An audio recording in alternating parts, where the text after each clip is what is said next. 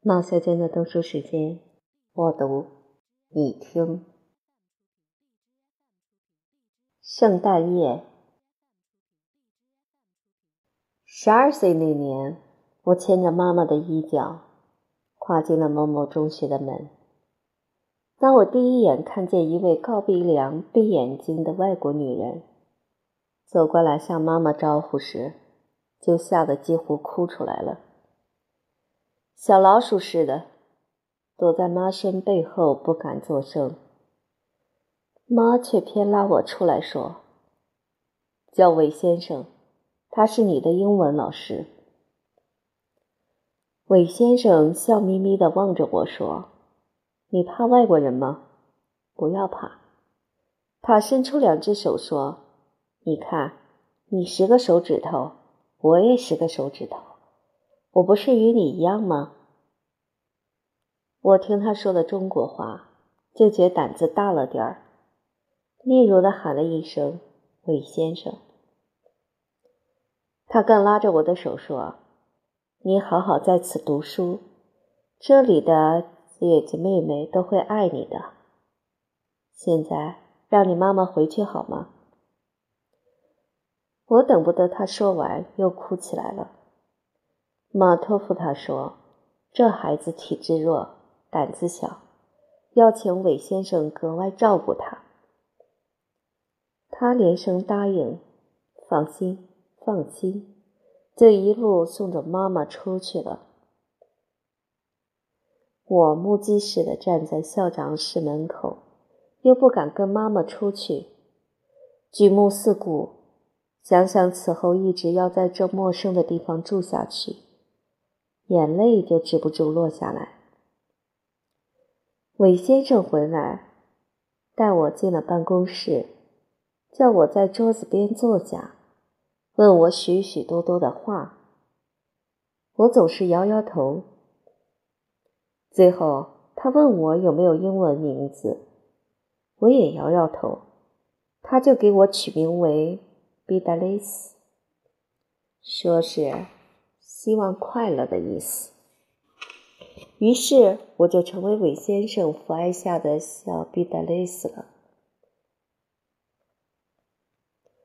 上课了，一班里我是最小的一个，所以胆子特别小。我又比别的同学迟到了两星期，英文已上了五课。韦先生一上班就叫把书关上。用英文问了一遍功课，同学们都对答如流，更把我吓慌了，泪眼汪汪的望着书本一字不识。好容易熬到下班，我以求援的神情望着韦先生，他正微笑向我招手，我赶快跑到他身边，他拍拍我的肩说：“不要着慌。”我会慢慢教你的。于是每晚下夜课后，我都到他的房里，由他单独教我四十分钟英文。他教我发音，教我读，教我造句。起先他用中文对我解释，慢慢的，他可以用浅近的英语使我了解了。功课完毕。他亲自照着电筒送我回宿舍，只等我脱衣上床，又看看每张床上的同学是否都已睡好，拍拍他们的枕头，按按他们的被角，才与我说一声 “good night”，轻轻带上门走了。在他的谆谆会导之下，我的英文已渐渐进步。而且感到十二分的兴趣。本来我在班里是英文程度最差的一个，几个月后我已经赶上同学们，半年以后居然名列前茅了。由于韦先生对同学们爱护指导的公平，加以我的文弱胆小，没有一个同学对我怀嫉妒的心，却都互爱互助，如亲手足一般。有一次，韦先生念了一个“老 ”（old） 叫我起来造句。我随口念道：“我的英文先生很老了。” My English teacher is very old。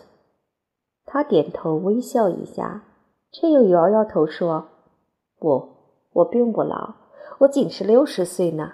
我的母亲八十岁，我的姐姐六十六岁，都很健康。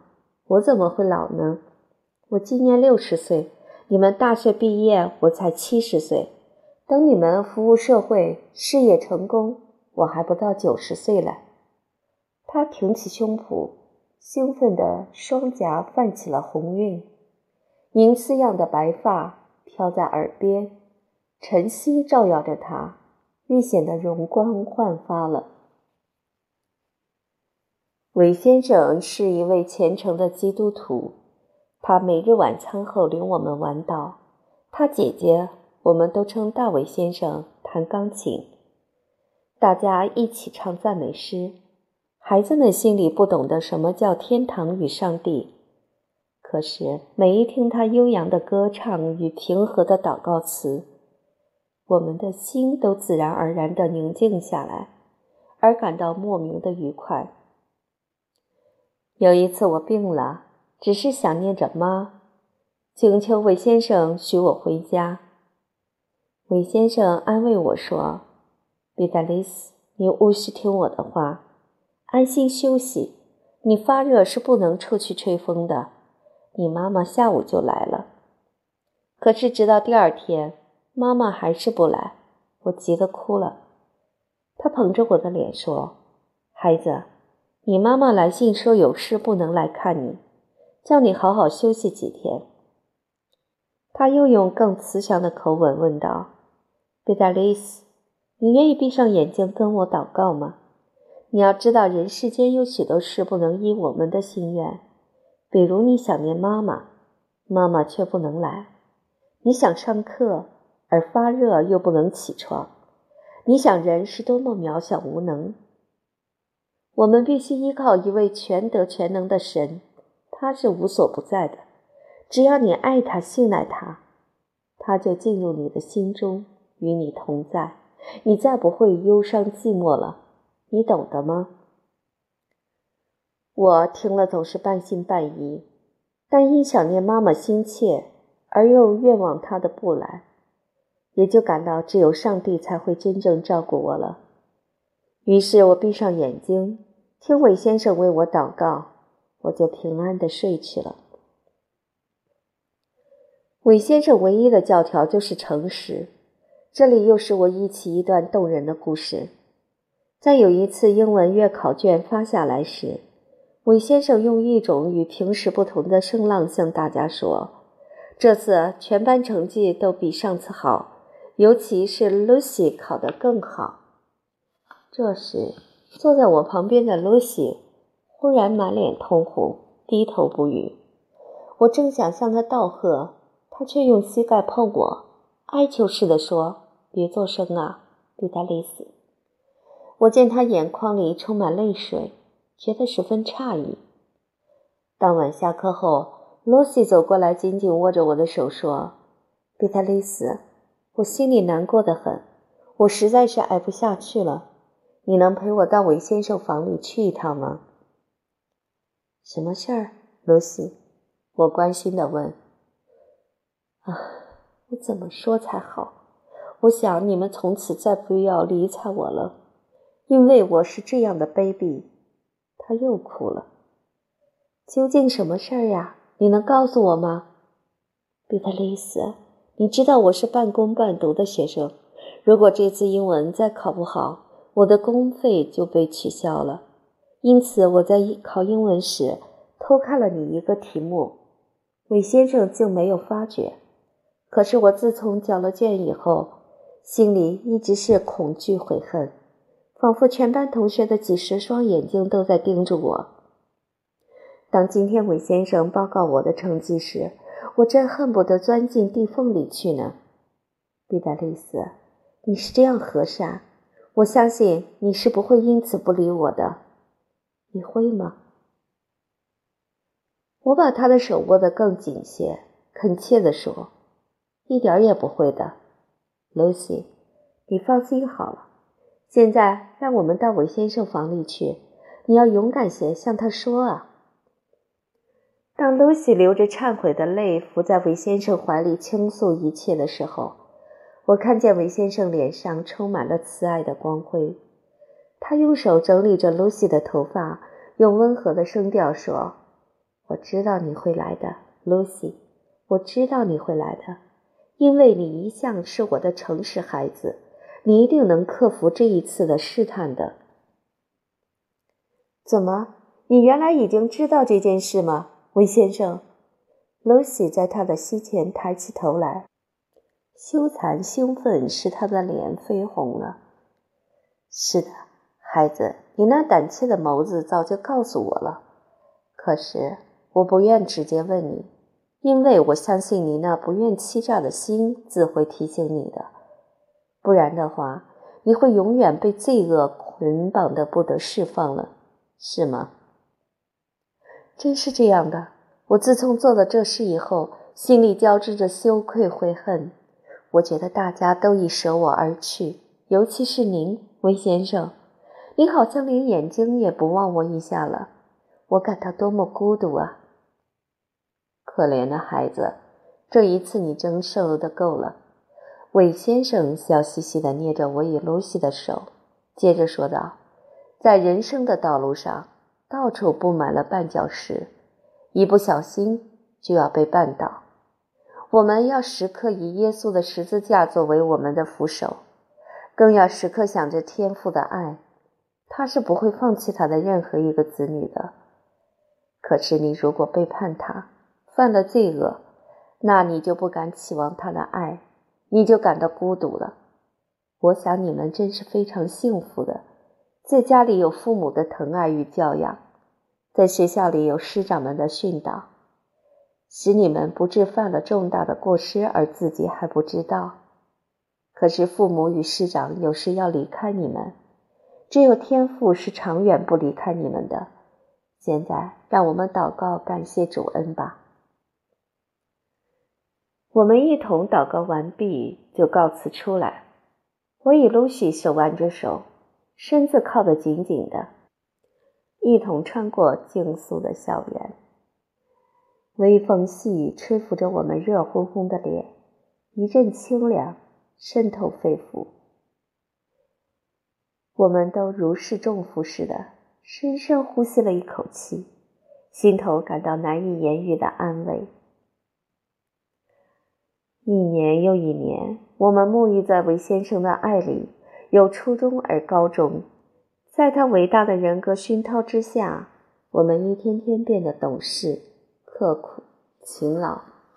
可是韦先生的身体却一天不如一天了。他原有孤子老的顾忌的，但因太热心工作，竟一天也不肯休息。医师多次警告他说，如再不休息，就会有生命的危险。他却坦然地说：“我是为我的天赋工作，主给我一天的生命，一天的活力，我就得努力工作一天。只要我哪一天安息，我就自然可以安息了。”他每日服病为我们上课。有一天上课铃响后，就听到韦先生携着拐杖，拖着沉重的脚步从楼梯走上来。我们心里真难过。都上前想去扶他，可是他把拐棍儿站在门边，仍旧是挺着胸脯走上课堂。早安，孩子们！他怕我们担心，脸上满是笑容。早安，韦先生，您这样走路不是太困难吗？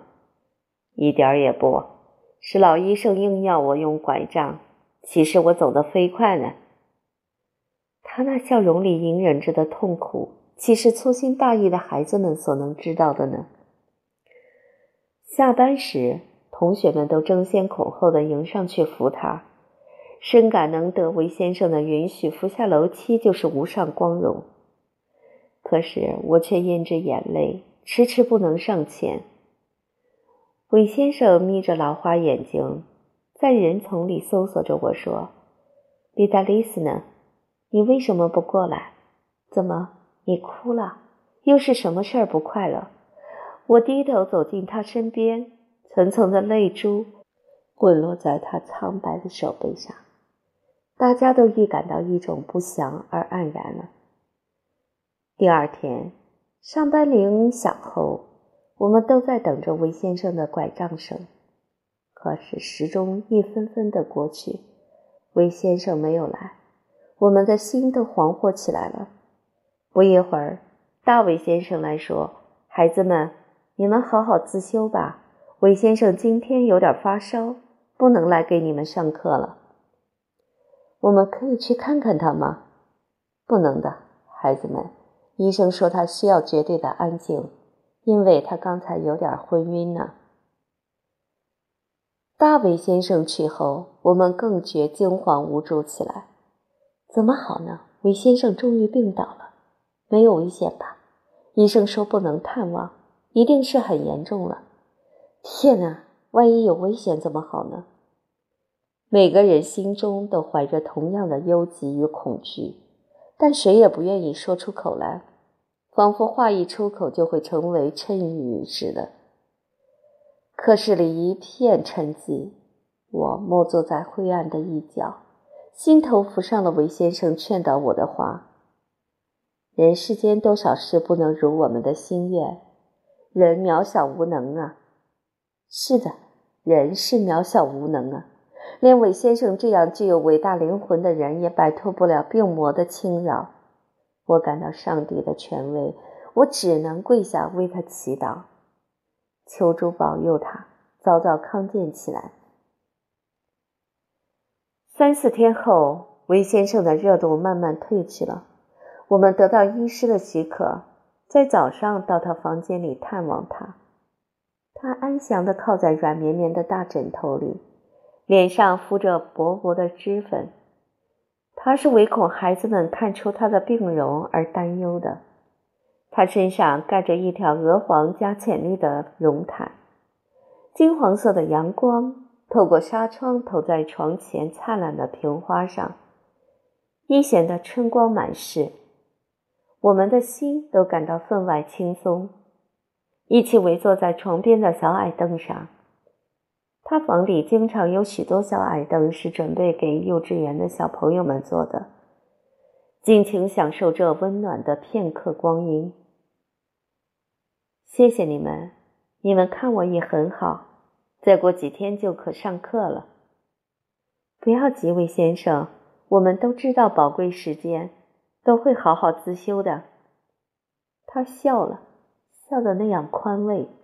六十岁的高龄，而且还在病中，可是她美丽的有如天使。我们都依依不忍离去。两天后。他精神更好点了，他一定要我们到床前为我们授课。虽经大卫先生再三的劝阻，总是不肯。于是我们真的去上课了。那一次上的是雪莱的诗。当严冬来时，春天就近了。When winter comes, spring is behind。他抑扬顿挫的朗诵声。震撼着每一个人的心灵。眺望着青青的远山与碧油油的草坪，我们感到青春的希望正是充满人间。使人忧急的是，韦先生的病竟是时愈时发，从早春直至隆冬，他始终不能起床。我们多次向大伟先生与老医师探问他的病源，总是说积劳成病。除长期休养外，非药食所能治疗。如病经侵入脑脊髓，就不可挽救了。半年中，他两腿包紧着石膏，不得动弹，其痛苦是可想而知了。每晚，我们都到他房里做晚祷，靠近他唱赞美诗，低低的读完一段圣经。才向他道了晚安，轻轻退出。我们眼看他两颊一天天清瘦下去，眼睛一天天陷落下去，肉的消损，日益见得他的灵光透露了。当人们在失去平移、彷徨无助之时，除了祈求上苍，是无可以解除忧虑的。韦先生平时对我灌输的宗教思想，此时就浸润着我整个的心。我虽忧急，却能免自震惊。我常于深夜披衣而起，伏在床前，虔诚地为韦先生祷告。圣诞的前夜，礼拜堂的钟声断续地震撼着寒冷的夜空。我跪下，低低地祈求：“主啊，求你赐予恩典，祝福韦先生，他是应该快快痊愈的。”一个清脆的声音在我耳边响起来：“一切要临到的钟必临到，这是神的旨意，而且也是最好的。”孩子，你安心吧，我已经准备一切，没有恐惧，没有忧愁，因为我已在人世做了我应做的工作，天国已降临在我的心中了。这正是魏先生的声音。魏先生，您在说什么？难道您真的要离开我，到天父那儿去吗？我浑身颤抖，泪如泉涌。昏沉沉的，忽然听到铿锵的琴声，和着天使报信的歌唱，自远而近。听啊，天使报佳音，报知耶稣今降生，天上荣光归真神，地下平安人蒙恩。我擦去眼泪，慢慢站起来，走向韦先生的房间，却见房门洞开。投射出熊熊的烛光，我赶快跑进去一看，原来韦先生已经醒来，身上盖着五彩缤纷的绣花被子，小几上放着两大盘糖果，桌上燃着洁白的长烛。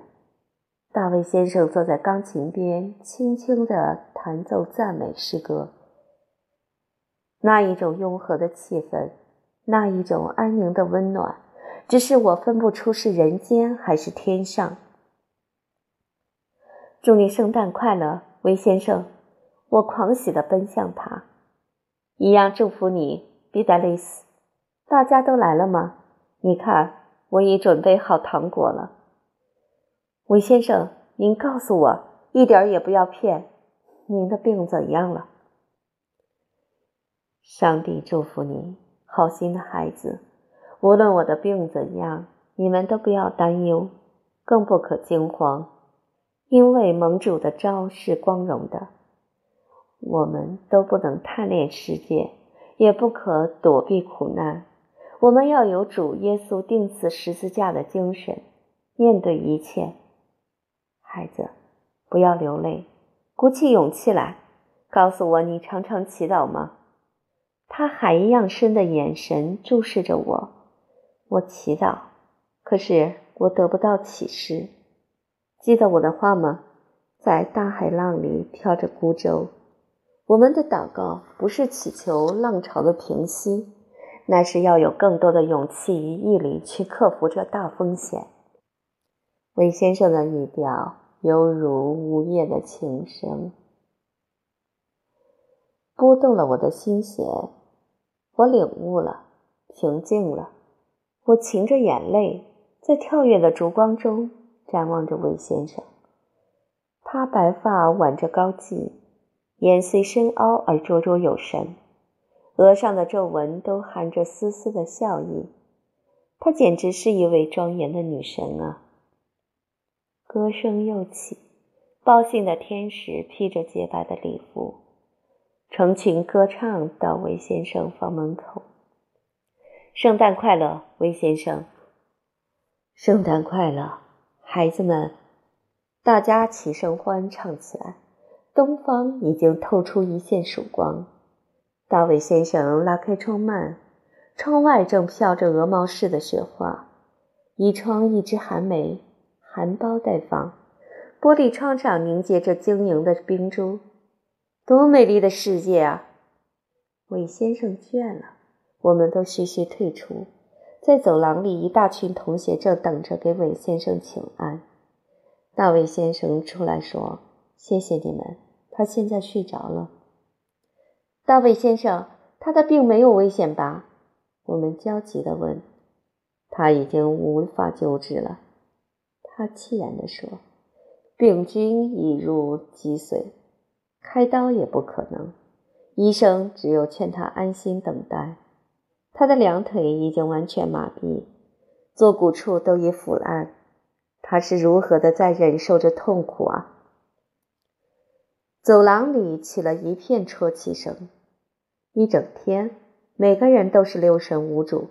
开会时更无心表演节目，因为没有韦先生的领导，就如失去了灵魂。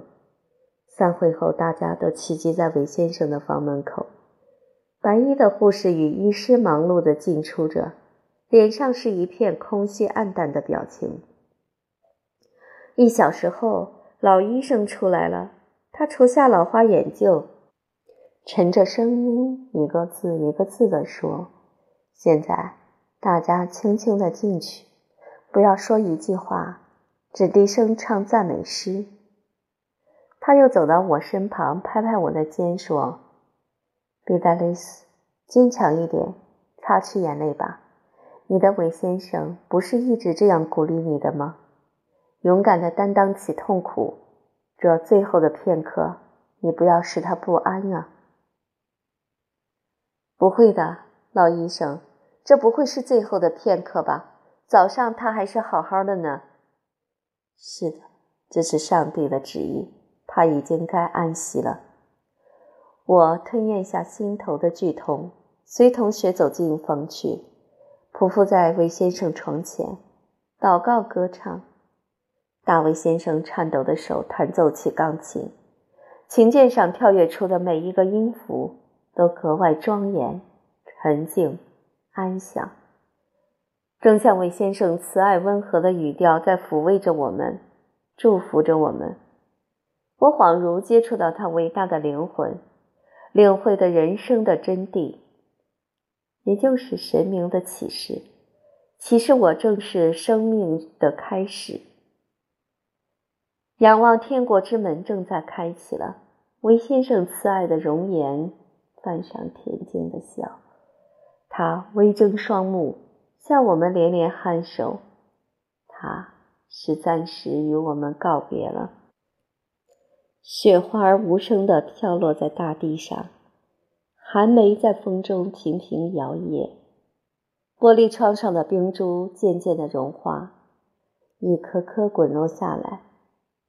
这正是春回大地的气象啊！当严冬来时，春天就近了。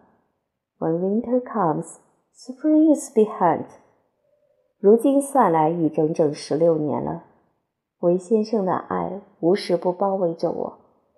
每当人世的忧患艰苦使我困惑与失望时，韦先生的声音就在我心中喊着说：“比达利斯，比达利斯，背起生命的包袱向前走，不要愿望，不要彷徨，记着。”世界上只有一个真理，就是爱。